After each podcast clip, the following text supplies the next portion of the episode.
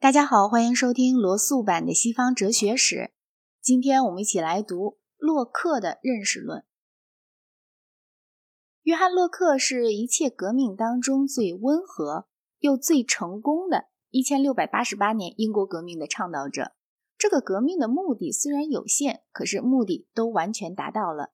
以后在英国至今也不感觉有任何革命的必要。洛克忠实地表达出这个革命的精神。他的著作大部分就是在一千六百八十八年后几年以内问世的。他的理论哲学要著《人类理智论》一千六百八十七年完稿，一千六百九十年出版。他的《论宽容》的第一书简最初是在一千六百八十九年在荷兰用拉丁文发表的。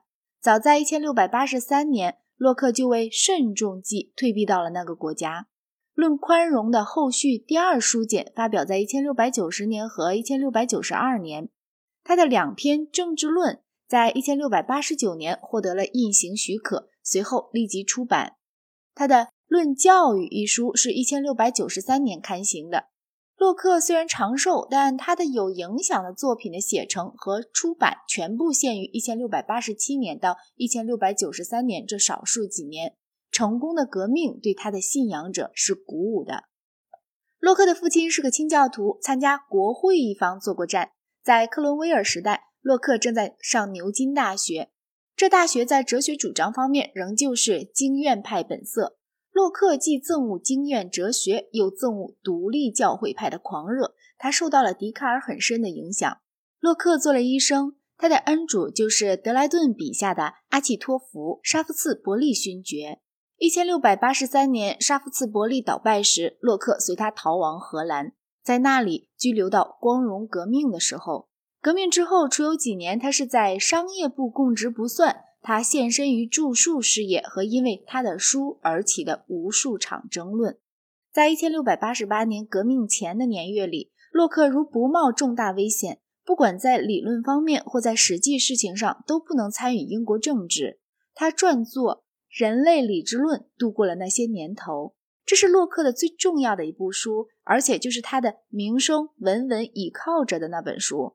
但是他对政治哲学的影响十分重大，十分长远，所以必须把它看成不但是认识论中的经验主义的奠基者，同样也是哲学上的自由主义的始祖。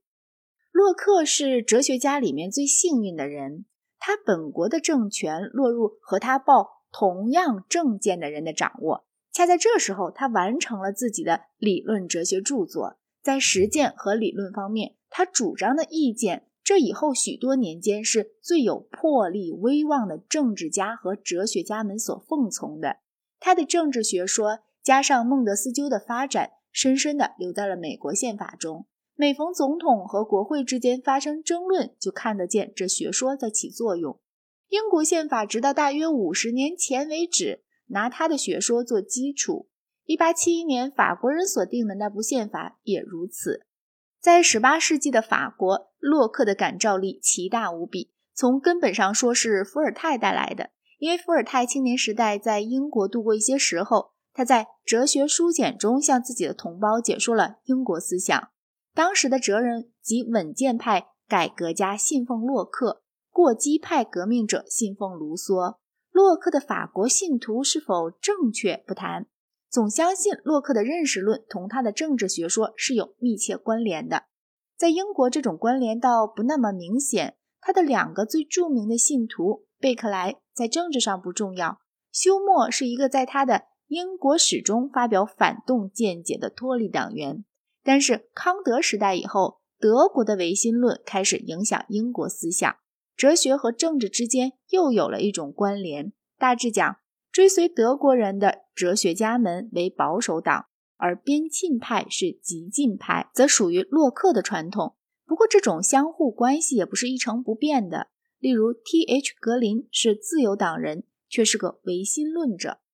不但洛克的正确意见在实际事情上有用，而且连他的种种错误在实际上也有用处。比如，我们来看他的。主性质与次性质之说，主性质照他定义就是和物体不可分离的那些性质。依他列举，有充实性、广延性、形状、运动或静止及数目；次性质及其他的各种性质、颜色、声音、气味等。他主张主性质实际就在物体里，反之，次性质仅只在知觉者中。假使没有眼睛，就无所谓颜色；没有耳朵，就谈不到声音，诸如此类。洛克的次性质看法是有充分理由的，黄疸病、蓝色眼镜等等。但是贝克莱指出，这套道理对主性质也适用。自从贝克莱以来，关于这一点，洛克的二元论在哲学上已经过时了。尽管如此，一直到现代有量子论兴起时为止，它支配着实际的物理学。不但物理学家们或明说或默认，总拿它当假设，而且它到底成为了许多重大的发现的一个源泉，有了丰硕的结果。主张物理世界仅是由运动着的物质构成的这种理论，是一般承认的。声学、热学、光学、电学理论的基础，这个理论不管在理论上错误到何等地步，按实效讲是有用的。这一点正是洛克学说的特点。